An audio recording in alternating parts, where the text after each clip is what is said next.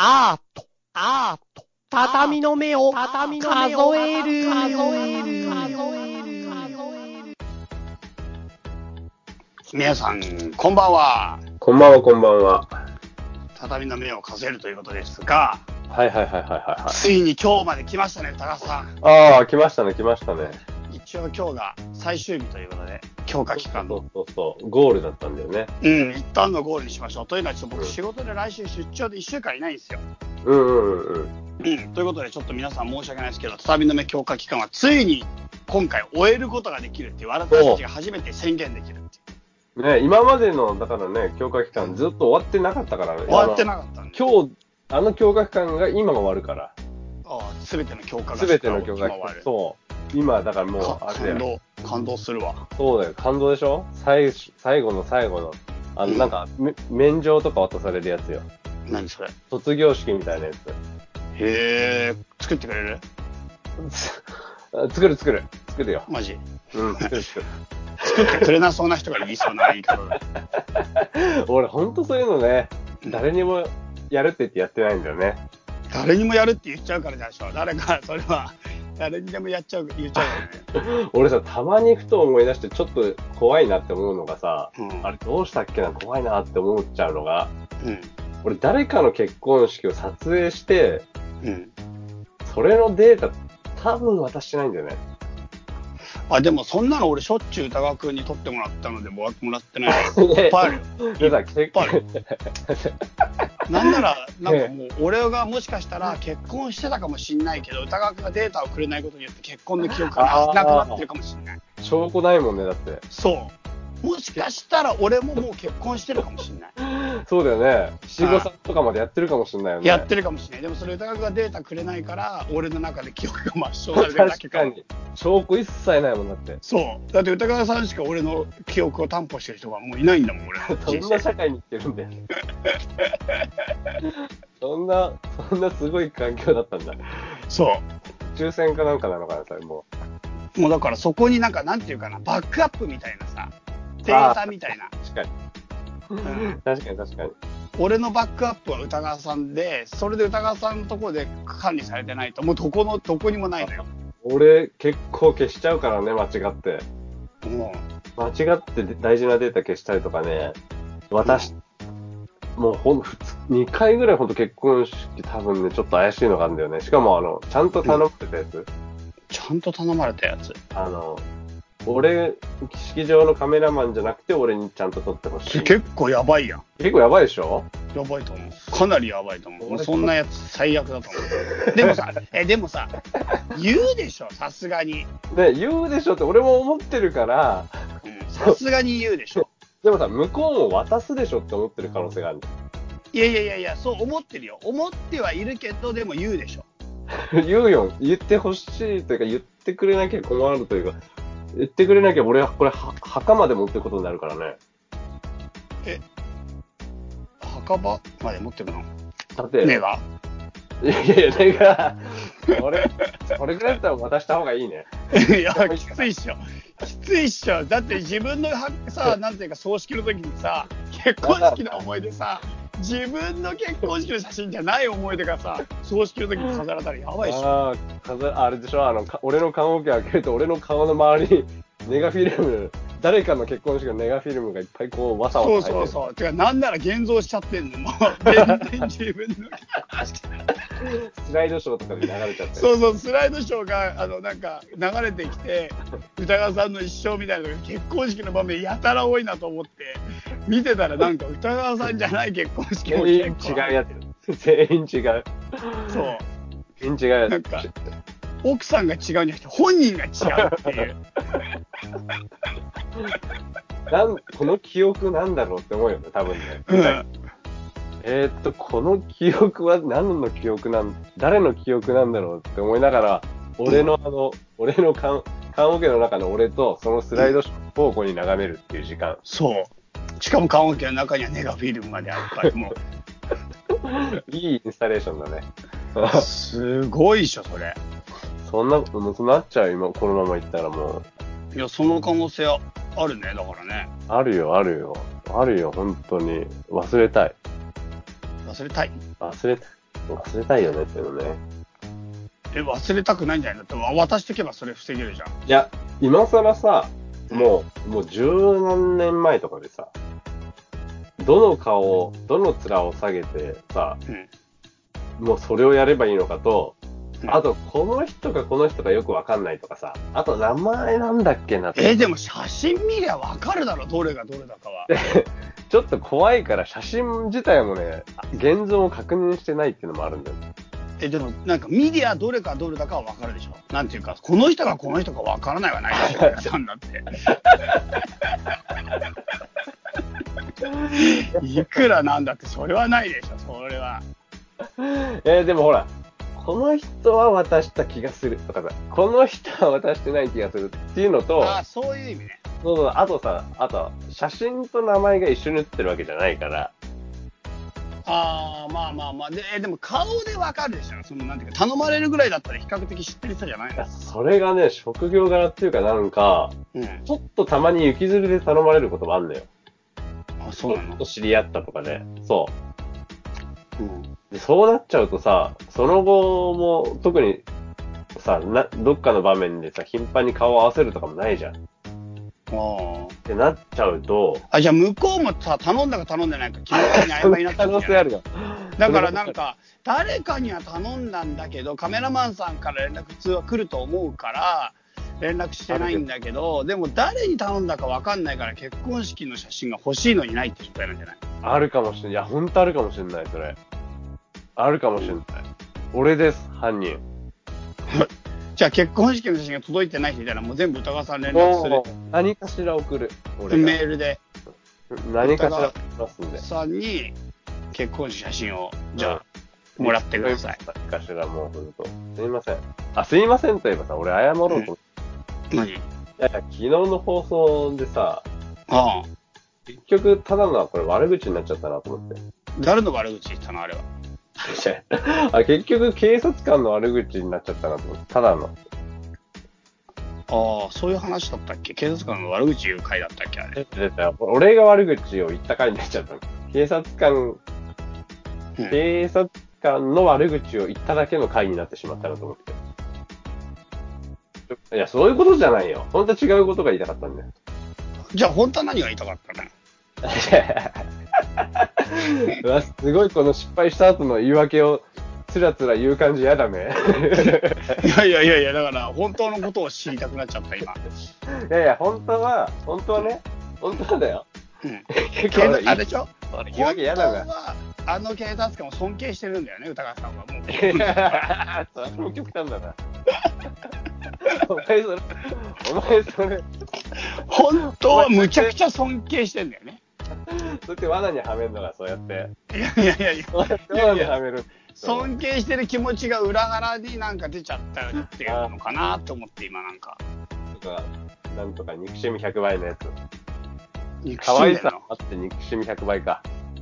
おうそういう状態だったいや、全然可愛い。いや、そもそも可愛いって思ってないし、ももっと悪口言うの、もっと悪口言うの？悪口をね、俺は言う気はないんだ、人の。うん人のこと悪く言う気はない。あの、とにかく、俺の本当ね、もう、あの、切り口を失敗したなと思って。話のもう角度を間違えて、うんただの個人の悪口になっちゃったなと思って。そうか。そうだよ。なるほど。歌川さんも反省するときたまにあんだ。いやいや毎日反省だよ、ほんともそうなの？う。毎日反省だよ。毎日反省してるけど、今ここ。うるせえな。うるせえな。本当だよな。コツコツなんか真剣にやってたらさ、国宝になったっておかしくない人いるもんね。そ でもうだよな反省して直せるわけじゃないね、本当にね。だから毎日反省ちゃんと本当してたらね、うん。国宝になってるよね。国宝になってる。最なんかそう考やえると、人間国宝とか国宝はみんな反省の末のものか。むちゃくちゃ反省した人たちだよ。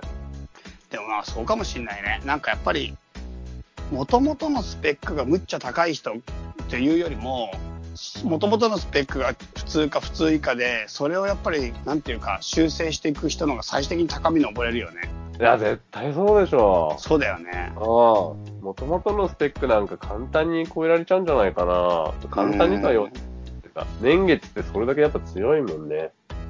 そうだよね。もともとのスペックは、実際ね、だって人間ってそんな、さ、同じ人間だったらさ、うん。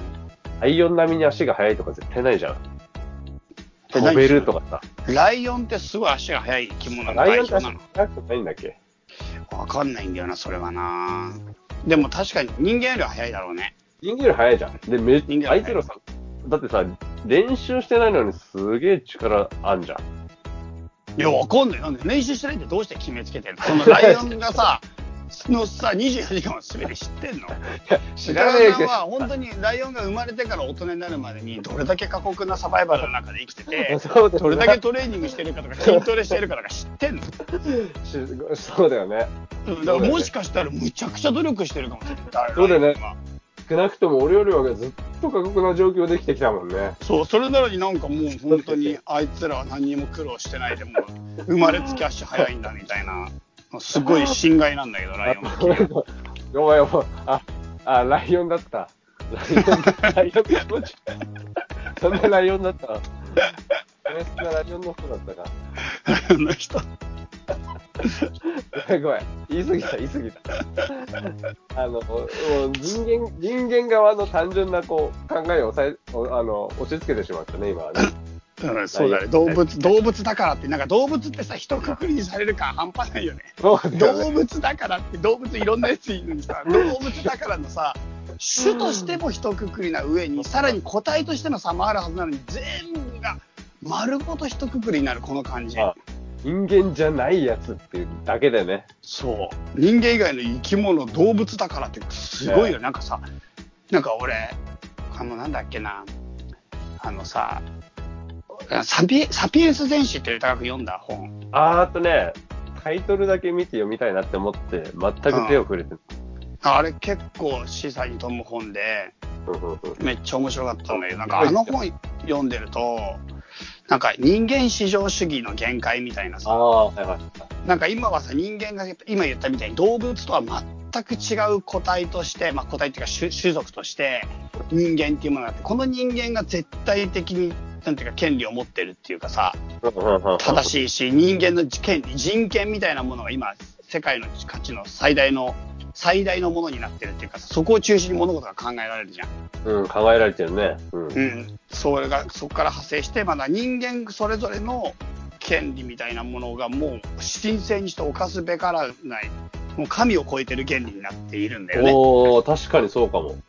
すべては人間の権利を脅かしてるか脅かしてないかによって聖者が判断されちゃうっていう時代なそう。で、なんか、まあ、これ実はホモ・サピエンスのその先、あの続きで、ホモ・デウスっていう本があって、サピエンス全史の続きにホモ・デウスっていう本があって、えー、でそれもさらにエスカレートして、まあ、我々の時代の、まあ、延長上っていうか、まあ、もう少し次の時代に人間が神の領域にもうすでに入っていくっていうか。え新しい神話がもう始まってて要するに神々として人間はもう、まあ、すでに振る舞ってるんだけど要するに人間が最大に尊敬に値するもので人間だけに権利が集中して人間だけのために全てのものが存在するという。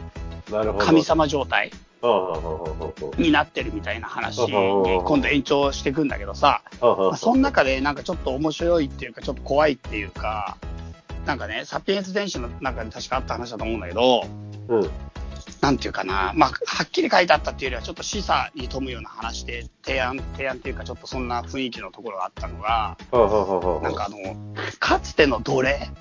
はもう動物っていうか、人間じゃなかったじゃん。人間じゃないものだったじゃん、奴隷の存在自体は。あ、えっ、と、概念としてはね、人間だけど、人間とみなされないってことだよね。そうそうそうそう、権利もないし、それこそ物として売買されて、それでまあ、機械みたいな感じでさ、奴隷がうんうんうん。うんいたじゃん。うん。いた。で、今、そのどあ奴隷っていうものがなくなってさ、奴隷も人同じ人間だってことでさ、すべての人に人権が保障されるっていう時代にも入ってるわけじゃん。うんうん、入った入った。そう。でさ、なんか、これが次の段階でさ、動物って今まさにさ、奴隷状態で、うちの近くに養鶏場。そう、養鶏場とかあるけどさ、もう、ちょっと、まさに非人道的なさ、もう狭いところに閉じ込められてさ、24時間飯食わされてさ、卵埋めるだけ産まされてさ、それで死んでくっていう状態。うん。とかもういろいろ問題になるよね。命の食べ方みたいなね。そうそうそうそう、だから肉牛みたいなのだってさ、生まれてからさ、ちょうどいいところまで太らせて殺して食ってさ、うん。うん。とか、まあ、ラクダとかもそうだけどさ、その荷物運びだけひたすらやらせてさ、痩せこけさせてもう、とにかくやらせるっていうかさ、うんうんうんうんうん。なんか、彼らがもうあたかももう完全に奴隷っていうか、もう人間とは全く格下の存在として扱われてるのが。もしかしたらなんかその、機械っていうものがついてきてさ、機械の、機械と一緒に人々が仕事をするようになってきた時にさ、なんか生き物っていうものが今度ランクが一つ上がってさ、なるほどね。機械が全部のものをやった時に生き物に対しての権利をもっと認めなければならない時にかつての奴隷がレベルアップしたみたいに今度生き物が全部バージョンアップして全ての生き物に権利が付与されて今の状態がもう著しくなんていうか非人道的なまあ、非生な命生命倫理的な状態なのであるみたいに入ってくるっていうかさ。なるほど、なるほど。まあ、あり、あ、あり得た方が多分いいんだろうね、その話で言ったらね。うん。それ、それがホモゼウス？ほ、えっと、サピエンス選手でそんなような話、まあ、そこまではっきりは書いてなかったけど、でもちょっとそういうニュアンスがちょっと出てきているんだよね。生きてる間にそういったアップデートっていうのが生きてるというか人生の人類の延長上に生命そのものの概念みたいなちょっとアップデートが起こるんじゃないかみたいな話と、えー、でもさらに踏み込んできて、今度ホモデウスの方かな、AI との共存みたいな時に、ロボットすら権利を主張し始めてくるっていう時代。あるだろうね、あるだろうね。そういうだ生き物ではないんだけど人間と同等の仕事をして同等の思考をして同等のなんて社会を社会の中に存在するときにロボットが自発的に権利を主張し始めたときにそのロボットの権利をどうするかみたいなことも問題になってくる。悩んじゃうよね。はあで、ロボットの権、動物の権利を認めた場合に、うんなぜロボットの権利を認められないのかって話がなっちゃうじゃん。だって、権利ってのはそもそも人間っていうものが考えた概念だから、うんそれを適用する適用しないは、人間がやっぱ考えていいわけじゃん。人間が生み出した概念だから。人間にとって適用するか適用しないかっていう行為を選ぶ話だからさ。うんで、で、ロボットはロボットじゃねえから、ああ、人間じゃねえから適用しないって人間が判断しても、じゃあ、生物にはなぜ、あ、生物じゃない、馬とかにはなぜ、えっ、と、人間じゃないのに適用してんだって話になるし、うんそうそうそうだからそ難しいよね。の権利の拡拡張みたいなものがどっかどんどん広がっていくみたいな話でもその中でも人間だけやっぱり依然として特別な存在であり続けて、まあ、もう神の領域に入って私たちは神という存在として、まあ、世界の中に君臨し続けることになる。ああ、そうか。あと多分それってさ、人間がさ、そのうん、まだ権利を与える側だと思っているで時点での発発想だもんね。例えばロうんロボットが人間と対等だっていう風に認識しだしてたら、うん権利を与えるとか与えないとか言ってられない立場になるわけだもんね。人間がでもそうそう、そんなようなな話もちょっとあるじゃん。あるよね。うん、近い将来に、うん、ロボットと共存していくっていう時代に入ってくるっていうか。あと結局最終的にみんなに権利を与えてったら権利ってどうなるの？消滅するの？消滅？じゃあ例えばさ、うん。えーみんなが特権階級だったら多分特権階級ってなくなるじゃん。うん。で、みんなが生存権を獲得して、うん。なったら、え、どうなるの？その、な、なか、最初からなかったことになるぐらいになるのかな？どういう世界になる？いやー、これは本当に難しいんだけど、でもそう、そういうことになりそうだよね。だって無理だよね。む、む、多分無理だよね。無理な、無理って言っちゃっていいのかな？成り立つのかな？うんそれって。いや、これはちょっと本当に難しいと思う。なんかやっぱり、いや、でもこれって実際今もう世界で起こってる気がする。人権の段階でも結構みんなが同じことを、力を持つってことが、なんていうか、どこまで可能なのかって難しい気がしてくる。難しいよね。難しいっていうか、なんていうかな、だからその方向が違うとか諦めろっていう話ではないんだけど、なんかやっぱり、権利だけを主張するっていうことがもう時代遅れになってくるっていうことだと思うんだ。ほうほうほうほう、どういうこと？どういうこと？要するに自分の権利っていうものは、まあみんなそれぞれがあるんだけど、でも、なんて言えばいいかな、うーん、共存の思考っていうのかな、多様性とも言えるかもしれないけど、その他他者と共に生きる義務みたいなものがもっと大きく課せられてこないと、なんか自分勝手に振る舞おうと思ったら、またなんか野蛮に帰帰してしまうっていうかさ、みんなが同じだけの権利を持ってるのが前提で分かるよって話で、じゃあ自分は生きていくために他の人のものも略奪してもいいんだみたいな感じ、まあ、超極端に言うとだよ。そういう形まで権利を主張していく、まあ、資本主義社会って競争だから、基本的にはちょっとそういった要素は、まあ、あるっていうか、私有財産と自由競争っていうのは、基本的には自分のことを自分で守って自分で稼いでいっていい話じゃん。でもこれを全ての人に開かれて全ての中でやってた時になんかやっぱりなんていうか野蛮に近づいてしまうっていう気がする結局なんか全員が持ってれば普通っていうか普通っていうか野生と変わらないっていうかそうだから全員が持っているんだったら、その全員が持っていることを尊重するっていう、つまり自分の権利じゃない人の権利を尊重するっていう思考が、明確に義務になってくると思うの。その時に重要なのは、自分の権利はもちろん重要なのは当然、あの、大事なのは当然だけど、それと同じことが他者に保障されてるっていう共存の思想が、なんか義務として提供、あの、なんていうか、受け入れられない人には権利を与えられないと思うんだよね。うん、そうね。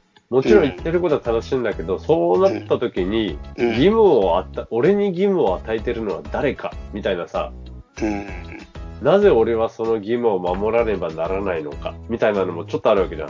だって、俺は自由なんだし、うん、えっ、ー、と、自由なんだし、権利があるんだし、なぜ、なぜその平等であるっていう前提に対して、誰が平等の中で義務を与える力を持っているのかってなった時に、それは、義務を与える力を持っているのは平等ではないのではその権利の源泉ってどこだと思う？えっ、ー、と、えっ、ー、と、俺の自由の源泉？そう。うん。難しいね。結局のところは、なんだろう。なんかその権利の源泉が自然発生的にもちろん自然権として生まれながらに持ってる不可侵な権利なのであるって、まあ今の人権思想ってそれだと思うけど、うん、なんかそれだとするんだったら、なんか最終的になんか野生に帰してしまうような気がしちゃうんだよね。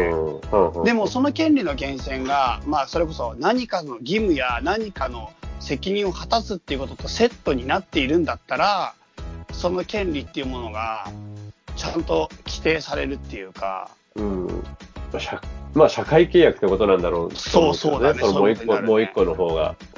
本当に生まれながらの俺の自由なのか、うん、その、結びつきの中によって獲得した権利だから、その結びつき自体は壊す、その全体を壊すことができないよっていう自由なのか。そうだよね。そうだね。これかなりちょっとデリケートな話してるかもしれないけど、なんか、今ふと思ったのは、やっぱり権利って歌川君言った人間が作ったもので人間の社会の中で起こってるものだから、その人間の社会のルールっていうものを受け入れますよっていう義務を、やっぱり人間を持ってない限り権利って発生しないんじゃないかな。まあ、発生しないだろうね。だって人間が権利って作るっていうことはね、言ってみればそれは一つの文化とかさ、コミュニケーションの果てのものだから、うん、そこの前提があるからこそ権利っていうものが、そ権利って概念が存在できるからね。うん、その概念の前提が、の上での話だから、うん、そういう意味で、その共同体とか、ね、そういうつながりみたいなやつを、が存在しないところで権利は生まれ得ないはずだから。そうだよね、そうだよね。うん、森の中でたった一人で生きてるのに権利も何もないはずなんだよ、ね。ないと思うよね。森の中で俺のけ、ね、森の中で俺の権利を誰に振りかざすかってところだよね。うん。ないよね。からそうなった時に、やっぱりその共同体の中で生きる、やっぱり何か責任や義務ってものが、とセットにならないといけないんじゃないかな。なるほど。だ古代ギリシャで言ったら、やっぱりその、兵隊として戦力になるっていうことが権あの義務だったはずなんだよね。で、それでその、なんていうか、自分たちが兵隊として国を守るっていう義務とともに、選挙権とか国のことに口出しする権利、まずだから男性しか権利がなかったっていうのは、もともとそういうことだと思うんだよね。国を作って守って、俺らが国を運営するっていうことを、具体的に古代は戦争だけど、そういった戦争に実際命を懸けて臨むからこそ選挙権があったっていうところから多分スタートしてるはずなんだよ、権利って。うん。だなんかやっぱり、その、いろんなこと、例えばさ、まあ会社で言っても株主総会で株主がどうして会社の経営権にコメントできるかって、株を買って、そのなんていうか、権利をは、その、なんていうか株を買うっていうことをしてるからだよね。お金を出して。そうだからなんか権利は多分その共同体に入るときにその共同体のルールや何か義務っていうものを果たしたものにその共同体の中で与えられるものなんじゃない？どうなんだろうか。どうなんだろう。でも俺らはさ、うん。例えば子供の頃、うん。この共同体、今俺らの属してる共同体だったり、まあ、うん。多分大小様々なさ、グラデーションの共同体があるじゃん。地域の人だったり、学校だったり、友達だったり、国家だったり。っていうのに対して、子供の頃から何ら俺ら、俺は義務は果たしてないけど、うん。すでに権利は多分与えられてたんだよ。うん。うん。うん。って考えると、何かを具体的に果たす、果たさないっていう行為自体に、権利はあまり関係がないレベルで発生するべきで、なんでもそれ多分基本的人権の今の今の時代の基本的人権の人権の基本思想だと思う。生まれながらに持ってるんだよねあ。ー我々俺らが権利として人権を全ての人間が。でじゃあ元は違かったっていうのが、がチャイのさっき言ったギリシャの例。そうだからもともとは権利は獲得し続し続けられてきたものであってでも今の時代はそれがもう完全に平等に誰人にも与えられてるっていう状態に今デフォルトになったっていうところの段階に今いると思うの。じゃあさ、例えばよ。いや、もうこっからそう、ただの想像になっちゃうからさ、正しいも何もなくなっちゃうんだけどさ、うん。ギリシャよりもっと前の段階で、うんあんまり、ちゃんと何、国家みたいなのがちゃんと成立してない状態で、うん一つのこう、集合体で、うんえー、なんとなくみんな助け合って生きてる状態うん。で、多分、その、いやー明確にこれを果たしたら、義務がある、あ、この義務を果たしたらいいかないかみたいなのって、定められない気もして、っていうのは、っていうのは、なんか、俺、もうちょっと権利って、うん。人間の言葉と同じぐらい、うん。根が深いところにあるんじゃないかなって思ってて、うん。あの、発生みたいなやつ、あ、権利の発生源が。うんうんうんうん例えば俺らが考えるのは言葉が必要で、うん。俺らがその言葉を理解するには、うん。えっ、と、その言葉を理解して話してる人間が必要で、うんっていう風にしていくとさ、その、えっ、と、なんだろう、えーあらかじめこう信じ合ってる前提の共同体でなきゃ成立しない出来事じゃん。文化とか意思疎通とかさ、習慣を作るっていうのが。うんってなった時に、そこの、あらかじめ信じ合ってる前提だっていうところにすでに何かこう権利みたいなのが発生するポイントがあるんじゃないかなみたいな気がしししちゃうなって気がするんだよね。うんまあでもわかんないね。人権なんてものは結局近代に作られたものだしさ。わかんないよね。わかんねえよ、これ。いやでもあそうなんだよねだからなんか結局今の民主主義の限界って多分それなんだと思うんだよねうん。なんかやっぱり権利として民主主義って多分民主みんなに与えられた今初めての時代っていうかまあ初めての時代に入ってるじゃん？入ってる入ってるえ中の時代じゃん？うん。もう間接民主主義というか、この全ての人が選挙で決めるっていう。うんうんうん。だからなんかその時に、権利だけがやっぱり与えられてる状態が、ちょっとやっぱりこの麻痺、麻痺っていうかな、やっぱうまく。機能してない状態なんじゃないかなともちょっと思ってるんだよね。なるほどね。あの、この自由の上にあぐらをかくものはってやつよね。あ、そういうの。なんかね、なんだかもう忘れちゃったんだよ、もう。あの、法学部に入って、なんかすんげえ最初の方の授業で、うん。あの、なんとか教授が言ってたよ。自由の上にあぐらをかくものは、なん、な、な、えーな、な、な、な、なん、なんとかだよ、みたいな。忘れちたよ。でもなんかそう、一方的な権利だけ与えられてる状態っていうのがもしかしたら、なんかうまくき、なんか民主主義が機能しない理由なのかなって、ちょっと日本の政治な、政治で、政治っていうか選挙の話なんか聞いてても思ったりもするんだよね。うーん。なんかでも、ちょっと確かにこれすごいデリケートな話で、じゃあ権利と義務は絶対にいつもセットであるかって言って、基本的人権そのものを否定するっていう気持ちがあるわけで、なんかそうしたいわけじゃないんだけど、う。それはだから俺も大事だとは思うんだよね、本当に。生まれながらに持ってるべきだと思うんだけど、でもなんかやっぱり、最初の話戻ると、じゃあ全ての人間がそうやって人権を保障された社会、世界ってどういう姿になっていくのかなっていうとこで、やっぱちょっと考えちゃうよね。まあ、最終的にはね、なんか落としどころとしてはさ、もう人が人を信じるしかないみたいなノリになっちゃうはざるを得ないんだろうなってことはなるよね。うん例えば全ての人に人権を与えた方がさ、与えないより与えた方がいいいいっていうのはまあわかるじゃん。うんそのだからそれがどんどんじゃ今延長してってんで、じゃあ動物にも与えた方がいいってことになるんだよね、この後。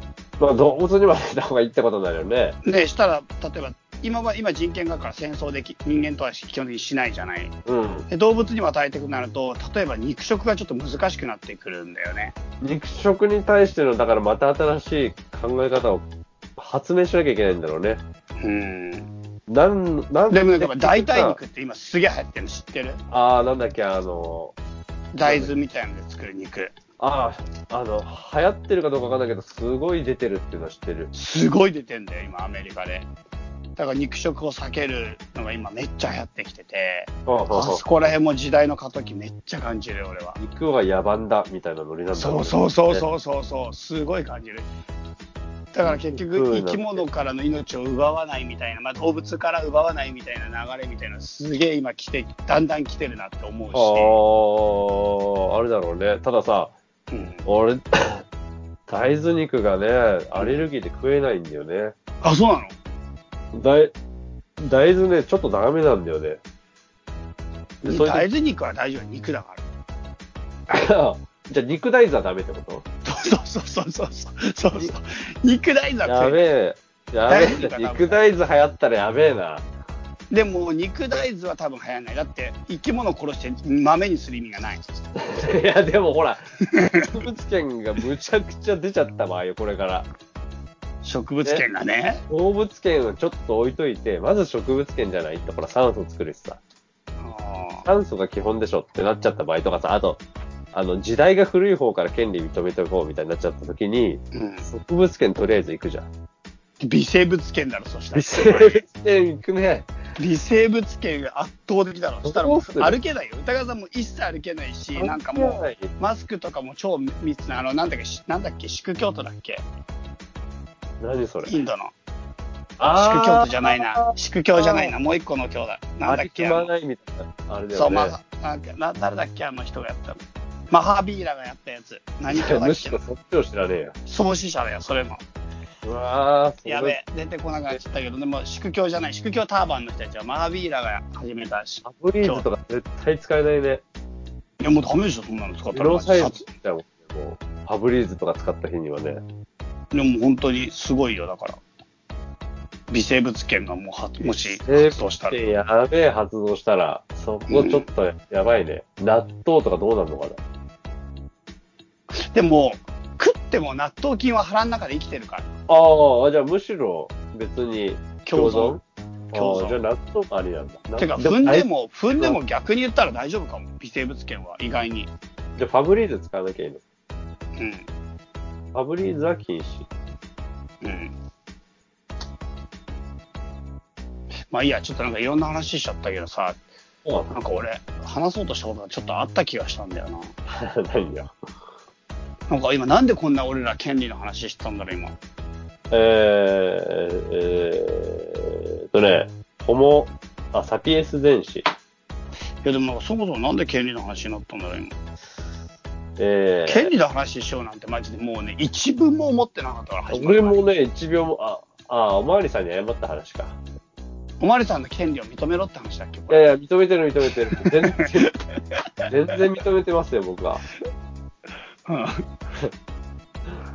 あれなんでこんな話になったか全然思い出せないし、なんか権利の話とか、そう共同体の話とかの話じゃなかったと思うんだよな。それなんだっけな。おまわりさんの後の話だね、多分。いや、なんかでも俺今日話そうと思ったことがあった気がしたんだよ。なんだっけななんか今ね、ちょうど、ちょうどそこのとこだけすっぽり抜けた。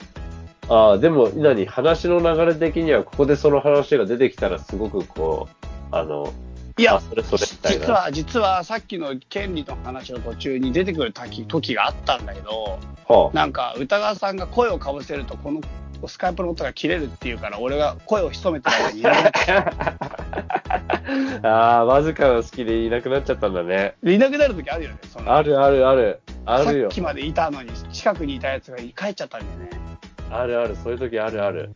あるよね。ばっかだもん、俺だって。帰っちゃった？うん。ほんとタイミングの悪い男だから。なんかあったんだよ。うん。まあそうだね。そんな感じか。でも、とりあえず今日が、その強化期間がラストだよって話最初して、で、権利が広がっていって、あ、そうだ、AI にも広がってきて、動物権が出るかもね。AI と共存していくかもね。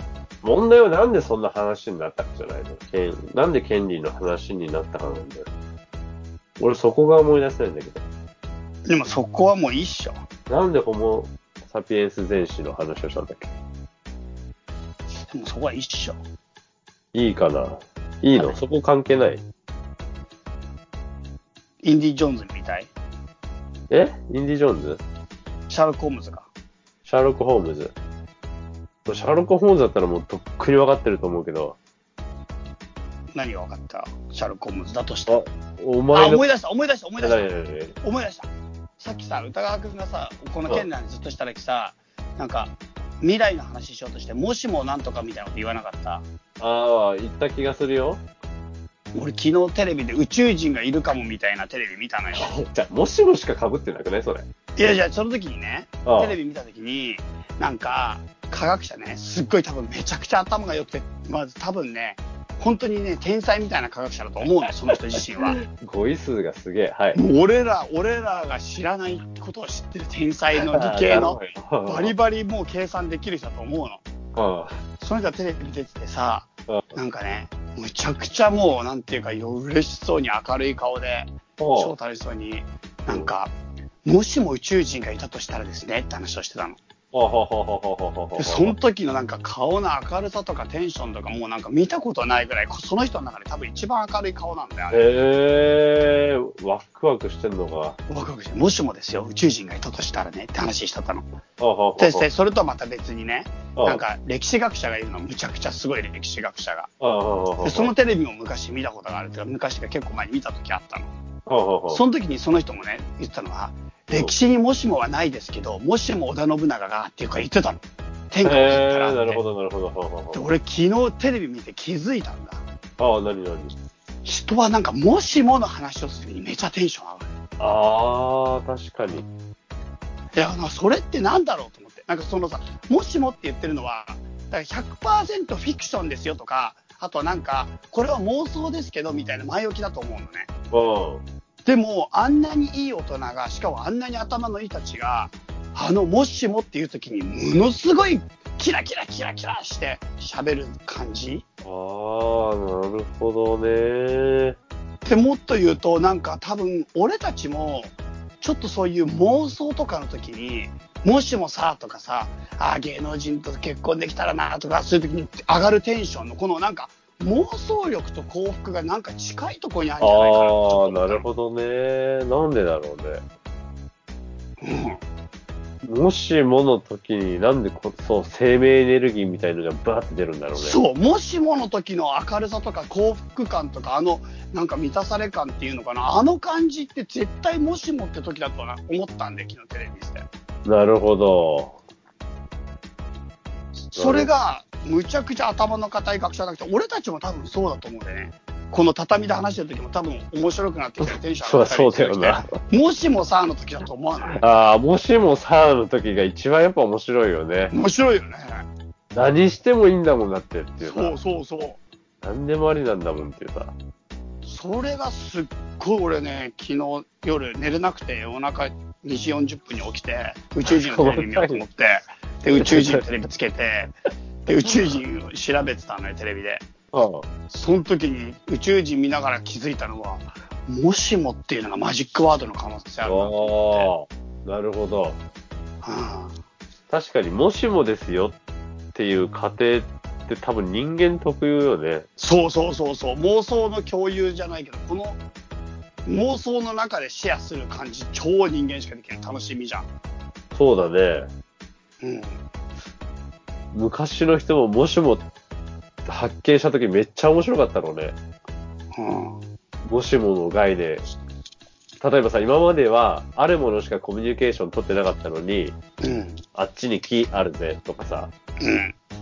雨降るぜとかだったけど、うん。あるやつがさ、で、待って、雨降るぜはすごいよ。まだ降ってないんだもん。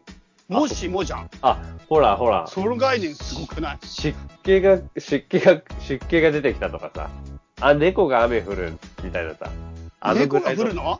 猫は、猫降ったら大変だな。猫が雨降る猫だね。猫教えてくれんの？雨降る。猫ほら、雨降るとき顔洗うとか言うじゃん。そうだ、そうなんだよ。そうなんだよ。そうなんだ。まあでも年がら年中洗ってるからあんま参考になんないんだけどさ。むしろ、まあいいや、うん。猫の話は今回は流す。俺猫についてあんまり深追いしないにしてる。あ、そうか。俺もウサギについてはね、深追いしないように。お互い、お互いちょっと引き分けってことでしょうか。そうだね。あの、ほら、例えばな、例えばよ、例えばよ。うん。うん。あっちにマンモスいたぞ。うん。さ、はわかるけど、うん。あの、あるやつが、マンモス100匹取った。嘘みたいなさ、うん。こ、こと言い始めたかなんかでさ、うん。あの、マンモス1000匹どうする？みたいなさ、うんそこら辺から、この、お前その話は面白いってなって、もしもが生まれたんですか？ね。まあでもなんかそのもしもがどう生まれたかちょっとわかんないけどさ、でもなんかサピエンス電子、サピエンス電子の中では、誰もわかんねえよ、そんなもん。サピエンス電子の中でもでもそんなに出てくるんだよ。え、マンモス100匹？違う違う違う。やっぱり人間がどうしてこんなに強大な文明を作り上げたかは、想像力の賜物であるっていう。ああ、なるほど、なるほど。結局宗教っていうものを作ることができたからだって話なんだけど、えー、なるほど。要するにこの概念の共有ができてるとお金というものを作ったり価値というものがあるという権利があるとか全部この物語をシェアできたことが人間の要するにもうぶなんていうか主としての最大の力である妄想力だって言ってなるほどね、なるほどね。る、うんまあそうだよね。なんかそういう共同体にとって不可欠であるっていうのも関係あるかもしれないね。そのもしもが楽しい理由。コミュニケーションとして、すごい深いところを交流する可能性がある。うん。そうよね。もしもって多分物語を作る構造なんだろうね、きっとね。ああ、物語ね。で、そそれだから、こう、共共有できちゃう。面白いとか、あの、土台になるとかなんだろうね。うーん。だって、もしもから先の全部嘘だもんね。うんうんうんうん、うん。それね。嘘っていうかそうだね。物語だよね。作り話って言えばいいのかな。なんかうん、いい意味で作り話だよね。うん。そうなんだよ。それをちょっと言いたかっただけ。俺が言いたかったことは。そうかもしもっていうのを昨日の夜テレビで見た。なるほど。もしもにヒントがあるよと。うん。もう、もう一個だけ言っていい？あの、マンモス1000匹、えーマンモス1000匹どうする？マンモス1000匹どうするが、すごい早くい行って縮まって、もしもになった可能性はあるよ。なんかもうごめん、違う作業してたから聞いてなかった。いや、マンモスの話なんかあんまり小思い学校の時に人が話してる時に違う作業していいって教わったの。いやいやいや、マンモスの話全然全然響いてなくてさっきから、なんかもう全然話しても、俺マンモスが出てきた瞬間、もうその話いいやと思って、なんか、マンモスはもういいなと思って。その話聞いてた瞬間耳閉じてた。なんで、人と話してる時そんなことしちゃダメだよ。マンモスはもういいなと思って。ダメだよ。なんだろうな人なんだろうな受けた教育じゃない、それ。そうですか。まあいいか、そんなしたらその話はもう。あまあ、その話はいいよ。どの話もね、そんな、いいよ。うん。はい、わかりました。まあ、そんな感じで、じゃあ、ちょっと今日終わりにするか。もう、こんな感じで畳の目はさ、実は、もう、あれですよ、強化月間が、強化期間か。そうです、そうです。一旦終了ということになりますけども、なんか最後にありますか、コメント。強化期間のは振り返りなど。あ、えっとね、まあ、うんこれが、あのー反省もいっぱいしたことだし、うん。あのーあれですよ、畳の目第2シーズンが始まりますよ。おー、第2シーズン。うん、第2シーズン。そうだね。一応今後の予定としてはですね、次回、次回はね、ゲスト呼ぶ予定です。おおいいじゃないですか。はい。ということで、次回の畳の目はね、まあ皆さん楽しみにしててください。ち久しぶりのゲスト会をやりまして、はいその後通常営業に一応戻ろうかなと思って。なるほど、なるほど。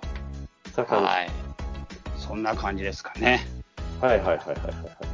おーチャマキャンプがもうめちゃくちゃ人数が今少なくて、ワンフロアを、本当ワンフロア貸し切ろうと思って、ワンフロア46名入るんですけど、それ丸ごと申請したんだけおど、ー46名、はそれ今3人ぐらいしか集まってなくおて、お一人何畳使えるの？それ、すごくない？いやだからこれね、部屋の数を決めなきゃいけないよね。なるほど。なんか言った数しか部屋使えなくて、おーそうだから部屋の数どうしようかなと思ってすげえ悩んでんだけど、こっから43名来るか、うん、3名のまま行くか？そう。で、で、俺がい、俺も、俺、ちょっと行こうかなと思ってる。そう、俺もうそれを聞いて、もうい貸し切ること決定した。だからそれはおかしくないんだ。俺、歌川が来るってさっき聞いて、あ、もう貸し切ろうと思ってるから、もうそしたら、さ、え？何、な、な、俺が行ったところで何すんだって。俺そんな46人分の幅取らないじゃん、だって。いやいやいやいやいや、もう本当に、あれでしょ。歌川さん来たら46人分だよ、もあ、そうなの？う。うん。そうか。そうか、責任重大だね、俺。大丈夫、大丈夫。もう全然。だから歌川さんがね、まあ、当日ドタキャンするまでは来てくれるということで。まあね、いろんな人のね、約束破ってきてるからね。でも、あの、行きます、行きます。あの、ちょっと、林間学校やってみたくて、俺も、あの、そうだよ。前回もね、ギリギリまで調整してくれてたもんね。今回もだから、一応、8月の10、11、12は2泊3日ということで。え、まるまる来てくれんの？多分行けるんじゃないかな。多分だけど、うん。いけると思うよ。よかった。うんそれ。はあと超楽し、みお化け、あれやろうね。お化け屋敷みたいなやつ。なんていうの？屋敷作るところからやんなきゃ、ま、いや無理だよ。お化け屋敷もしやるとしたら。しんどいな、ちょっと。まあ、お化け、まあ、みんなでね、お化け屋敷を作るか、うんあの、みんなで、あの、お化けに会いに山を歩くか、UFO よ、UFO 呼ぼう。UFO。UFO 呼ぼう。はい。ということで、次回、チャーマ、チャイネクストのイベントということでありますので、皆さんよろしければ、チャマキャンプの方もちょっと書類の関係上、すいませんが、できるだけ早めに行っていただけると助かりますって感じですかね。はい。はい。じゃあ、こんな感じでまた、強化期間は一旦終わりますけども、元気で頑張っていきましょう。またねはい。ー。さよなら、さよなら。さよなら。この番組はバックパッカーを応援するたびたびプロジェクトの提供でお送りしたんだからね。